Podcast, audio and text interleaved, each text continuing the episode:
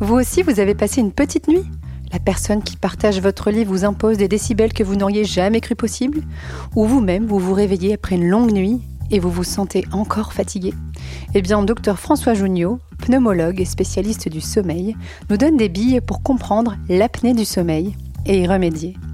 Pas de surprise, l'activité physique a son rôle à jouer.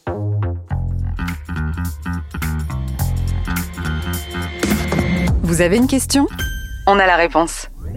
Vous écoutez Conseil Sport, le podcast Bien-être, Santé, Nutrition de Decathlon.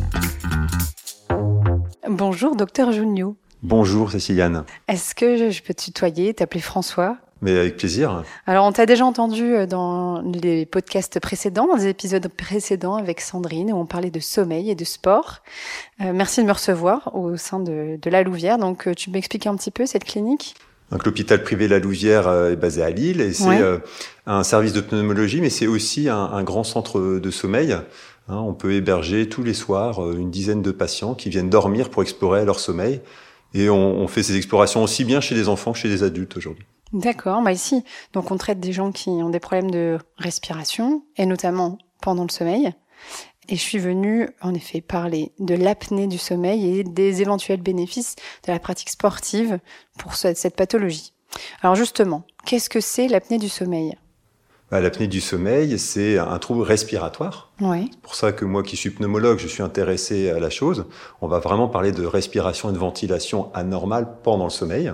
Donc l'apnée du sommeil, c'est en fait un ensemble d'anomalies respiratoires qu'on va vulgairement appeler apnée, mais qui sont pas forcément que des apnées. D'accord. Une apnée, c'est un arrêt respiratoire qui va durer plus de 10 secondes pendant qu'on dort. Mais on n'a pas que des apnées, on peut faire aussi des hypopnées, des ronflements, une limitation de débit, hmm. des baisses d'oxygénation, enfin bref, un Tout tas ça, c'est la même famille. Voilà, toute une famille d'anomalies euh, respiratoires qu'on va rassemblés dans le terme générique apnée du sommeil et qui ont les mêmes conséquences finalement sur le sommeil et la santé. D'accord. Et justement, euh, alors, avant de parler des conséquences, à quoi c'est dû en général?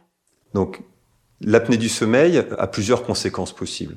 Oui. Aujourd'hui, en gros, il y a deux grandes catégories euh, de causes à ces apnées. La première, devant toutes les autres, c'est la prise de poids. D'accord. Et la seconde, c'est des anomalies de croissance maxillofaciale, c'est-à-dire une mâchoire euh, trop petite, un nez trop étroit, qui va euh, concourir à ce que l'air circule mal.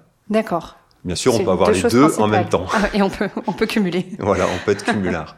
donc ça, c'est deux grandes catégories euh, d'anomalies. Donc euh, la prise de poids, c'est parce qu'on a des dépôts de graisse qui se font au niveau de votre langue, au niveau de la gorge, et donc ils mhm. vont, euh, ces dépôts graisseux vont venir rétrécir euh, les voies respiratoires supérieures, notamment essentiellement au niveau de la gorge et de la langue.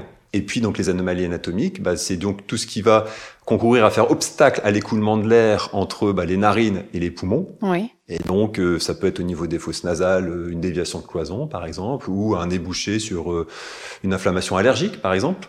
Ça peut être chez les enfants des grosses végétations ou des grosses amygdales un petit peu plus bas, des polypes, des polypes nasaux, ce sont des, causes d'obstruction. Et puis, d'autres personnes ont, sont peut-être passées entre les mailles du filet d'orthodontie et ont eu une mâchoire qui s'est pas assez développée pendant leur adolescence et ont gardé donc voilà une mâchoire qui est petite, un palais qui est étroit et aussi des fois en retrait. On peut avoir des mâchoires qui sont en retrait, on appelle ça le rétrognatisme. Et, euh, et dans tout ça aussi concourt à ce que l'air circule pas bien quand on dort, quand tout est relâché, qu'on est allongé dans son lit.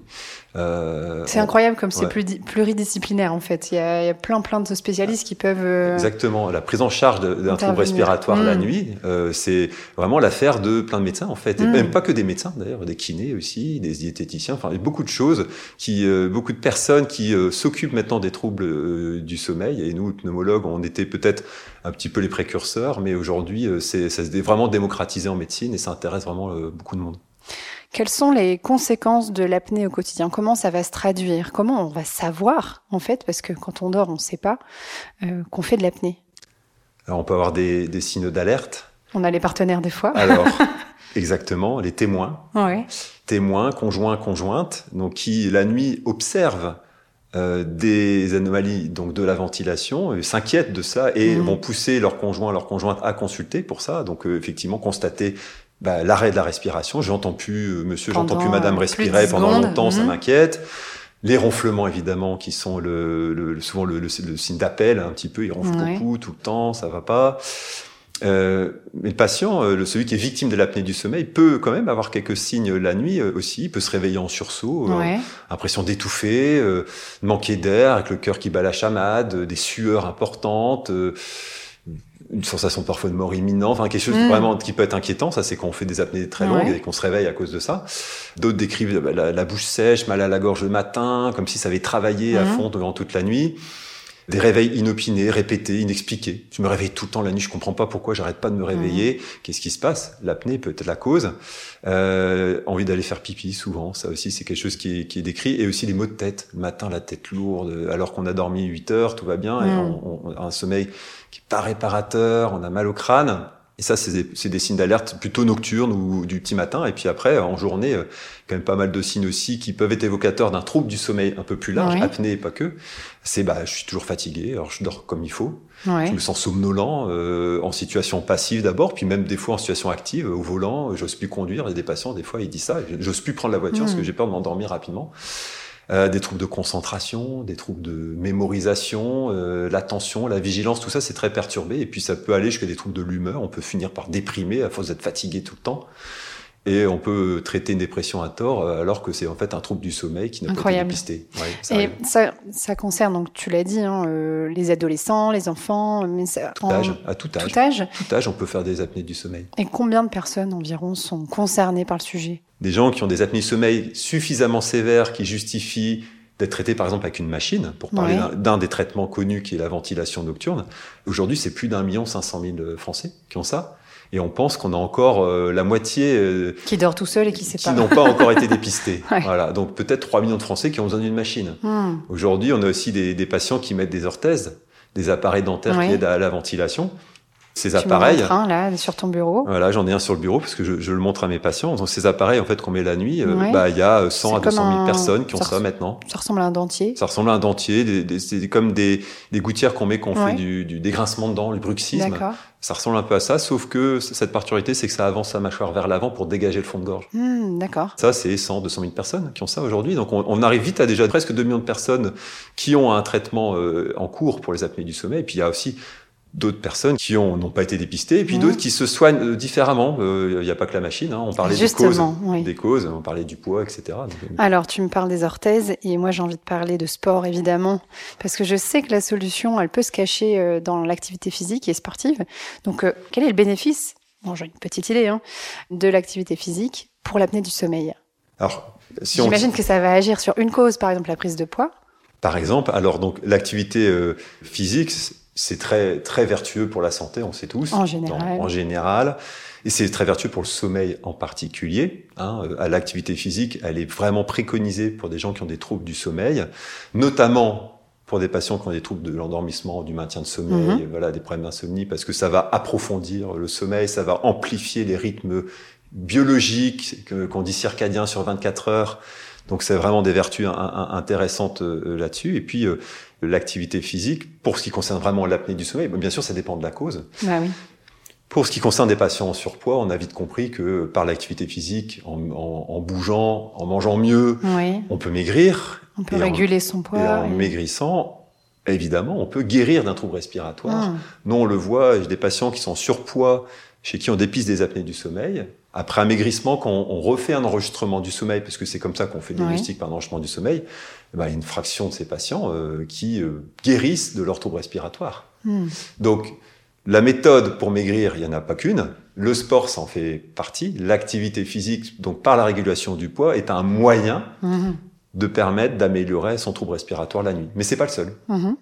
Quand on a un problème euh, physio... physio... anatomique, par anatomique, exemple, voilà, j'ai cherché le mot. déviation de cloison nasale, Est-ce que ça peut aider quand même?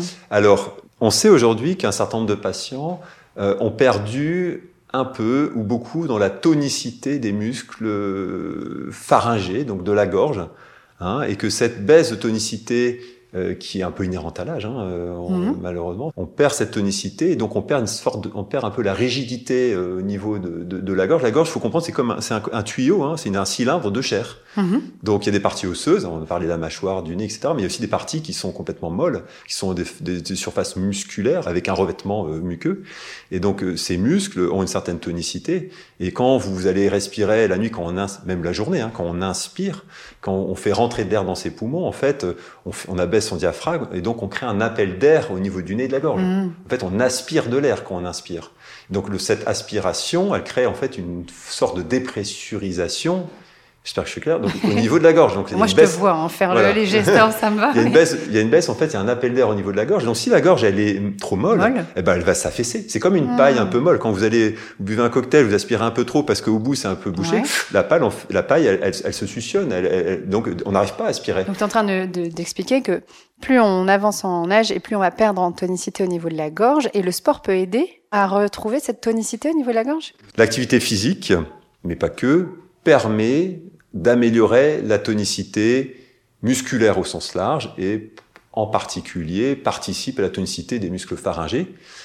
Après, il faut comprendre que pour améliorer la tonicité vraiment spécifiquement des muscles de la gorge, en fait, on fait faire des exercices euh, aux patients avec des kinés. Ouais.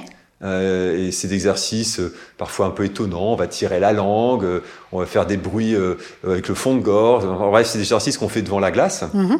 Et ça marche aussi qu'un prof de chant. Hein.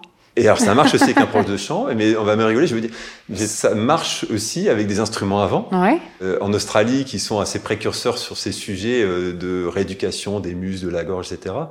Euh, ils font pratiquer du didgeridoo. Euh. Qu'est-ce que c'est que ça? Un instrument avant aborigène. Ouais, voilà. Là comme et donc il y a tout un travail de, de ventilation nasale mmh. et buccale on vient chercher l'air par le nez, on le remet dans sa bouche et comme ça un hmm. cycle permanent et en fait on travaille énormément. On retrouve ce genre de travail en yoga, je trouve. Et donc il y a certainement des exercices physiques où on va retravailler un petit peu de la même façon au niveau de la ventilation, de la tonicité. Au sens large, moi, ça c'est sûr. Alors après, euh, y a pas, je ne connais pas un sport ouais, J'allais te demander, est-ce qu'il y a un sport en particulier qui peut aider? Tous les sports cardio, j'imagine, où tu sollicites euh, ton cœur et ta respiration. Bah on va ventiler tous les sports, on va être amené à activer sa ventilation, travailler son diaphragme, toute la chaîne ventilatoire, vélo, elle va être la marche, voilà. natation. Alors la natation en particulier, c'est vrai que c'est un sport où la, le mode euh, ventilatoire a son importance puisqu'on sait très bien qu'on peut pas respirer sous l'eau, donc on respire la tête hors de l'eau puis on souffle dans l'eau. Enfin, c'est comme ça qu'on m'a appris la natation. Alors c'est sûr que ces exercices ventilatoires où j'inspire, je souffle longtemps, j'inspire, je souffle longtemps, que ce soit la natation ou autre, hein, parce que la natation c'est assez visible, parce qu'on fait des bulles dans l'eau. C'est très concret, oui. C'est très concret, on le voit. Ça, c'est une forme de rééducation euh, des muscles de la gorge, clairement. Et donc, et donc de, de ce point de vue-là, un petit peu à la fois, on peut améliorer sa tonicité si toutefois on avait un problème de tonicité. Hein, c'est pas tout le cas de tout le monde, et ça peut évidemment participer, concourir à mieux respirer le jour et la nuit. C'est quoi le secret d'un sommeil réussi? Si tu devais euh, donner quelques tips quand même aux personnes euh, pour bien dormir. D'abord, un sommeil réussi, c'est pour qui? Parce qu'en en fait, on est tous différents. C'est comme pour la taille. Il y a des petits, il y a des grands. Bah, c'est pareil, il y a des courts dormeurs, des longs dormeurs. La moyenne en France, c'est un peu plus de 8 heures le temps de sommeil. Mais c'est qu'une moyenne. Hmm. Des gens à 6 heures, ils vont bien. D'autres, il leur faut 10 heures pour aller bien. Donc le plus important déjà, c'est de répondre à ces besoins physiologiques. Et pour les connaître?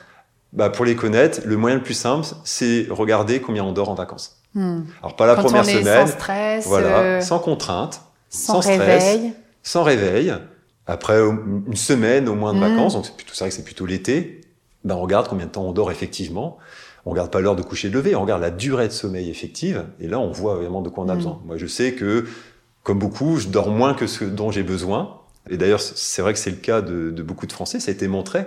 La moyenne nationale, c'est environ 8 heures, mais dans les faits, on dort plutôt 7 heures.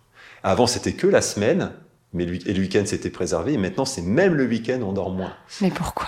Pourquoi on veut, on court après le temps, on veut bah faire tellement de choses dans une journée. C'est ça, c'est notre mode de vie, on attend beaucoup, on demande beaucoup, on est très exigeant et on oublie que le sommeil, c'est vital, c'est un tiers de notre vie un tiers de notre vie. On qu'il nous pas s'empêcher de dormir. Nous est utile. Si on s'arrête de dormir, on finirait par mourir. Heureusement, le cerveau est bien fait, il nous oblige de dormir. Mais donc, du coup, un, un, un sommeil réussi, c'est déjà un sommeil qui est cohérent avec ses besoins, donc respecter ses besoins. C'est un sommeil régulier. La régularité, c'est important. Hein. Il faut se coucher, se lever toujours à peu près à la même heure, si c'est possible.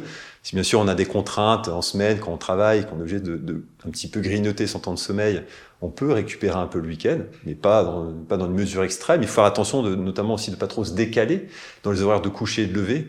Dans l'idéal, il faudrait pas décaler depuis deux heures. Sinon, on appelle ça le jet lag social. On se met en jet lag le week-end, donc le, le début de semaine est bien est compliqué. Et on voit ça beaucoup chez les enfants, Ouais. les adolescents qui, le week-end, ils se couchent hyper tard, ils se lèvent à midi, et puis le lundi, ça, le dimanche soir, déjà, ils savent pas s'endormir, et le lundi, ils savent pas se réveiller, et ils commencent déjà leur semaine fatiguée. Ouais. Et puis un sommeil réussi, bah, c'est un sommeil qui, bah, qui vous rafraîchit, qui est réparateur, qui vous nourrit, si je puis dire. Le matin, on a l'impression d'avoir la pêche. La journée, on n'a pas de somnolence. Euh, on n'a pas la sensation d'être fatigué anormalement. On a une bonne vigilance. On arrive à se concentrer. Enfin, c'est tout ça hein, qui Mhm. concourt à, voilà, à dire que le sommeil il est de bonne qualité. Si euh, là, les personnes qui nous écoutent euh, ont trouvé peut-être un symptôme de- d'apnée du sommeil, vers qui ils doivent se tourner? Bah, Est-ce que tu as des, ouais, des, des endroits ou même des sites internet à nous conseiller pour pouvoir. euh, Le premier interlocuteur euh, d'une personne qui est suspecte d'apnée du sommeil, c'est son médecin traitant. Je pense que c'est lui qui va être le chef d'orchestre, qui va aiguiller son patient vers les bonnes personnes, puisqu'il a probablement un réseau de soins dans son secteur et il va connaître voilà, les, les- les endroits où on peut faire du dépistage d'apnée du sommeil. D'ailleurs, certains médecins traitants le font eux-mêmes. D'accord. Ils se sont formés sur le sujet et commencent donc euh, de plus en plus de médecins traitants font du dépistage et puis après s'ils ont besoin de l'avis d'un spécialiste ils, ils nous, ils nous réfèrent. Après si le patient il a envie d'un petit peu se tester lui-même ou voilà évaluer par lui-même la possibilité de faire des apnées du sommeil, alors il y a des sites internet intéressants avec euh, des documents on va dire accessibles à toutes et tous et je peux recommander le réseau Morphée Oui, qui est très bien fait ça, avec des questionnaires en- en ligne. en description. Euh, il y a l'Institut national de sommeil et vigilance qui est très bien aussi. Après, euh, de plus en plus d'objets connectés nous informent d'anomalies euh, la nuit. c'est c'est Ce- fiable, ça, justement? Ah, De plus en plus. Hmm. Alors, fiable par rapport à ce qu'on en demande. Pour Hmm. faire du dépistage, à dire de masse, pour évaluer possible troubles respiratoires, ça peut être intéressant. Hein, il y a des micros hein, sur les téléphones Mhm. qui peuvent enregistrer les bruits la nuit. Et on peut, de- comme ça, avoir des, des captures sonores de ronflement et d'apnée. Ça, il y a des patients qui viennent avec leur, le- des Mhm. extraits de sons, de fichiers sons, qui me font écouter, et on leur dit, bah oui, faites des apnées. Donc ça, ça peut être intéressant. Et puis, euh, il y a les montres connectées aussi, euh, qui sont intéressantes aussi pour la qualité de sommeil. Et certaines donnent aussi maintenant des, des idées sur la fréquence cardiaque, sur le, le taux d'oxygène la nuit. Ouais. On peut avoir ça, et évidemment, si la nuit le taux d'oxygène y baisse, c'est pas normal, ça peut être un élément d'appel. Mm. On comprend bien que si on ne respire pas la nuit, l'oxygène risque de baisser. Oui. Et aussi, le, le cœur risque de s'emballer. Si, normalement, le rythme cardiaque la nuit, physiologiquement, il doit baisser et re- rester relativement stable quand on dort. Si le rythme cardiaque, il ne baisse pas, il est élevé, voire il est euh, agité, si je puis dire, Mhm. avec des accélérations, des décélérations, il s'emballe, il se ralentit, il se remballe, ça aussi, ça peut être un, un point d'appel. Super, bah écoute, tu as donné pas mal d'indicateurs possibles qu'on peut observer euh, très facilement maintenant grâce à la, la nouvelle technologie. Ouais. Je te remercie. Eh ben, C'était un plaisir, partagé. On pourrait parler des heures de sommeil, mais je pense que je vais aller faire une sieste. Eh ben, bonne sieste. alors. Merci François, au revoir. Au revoir. Si cet épisode vous a plu, n'hésitez pas à le partager. Et si vous en voulez encore, ajoutez des étoiles sur Spotify et Apple Podcast. Et surtout, laissez-nous un commentaire sur Apple Podcast.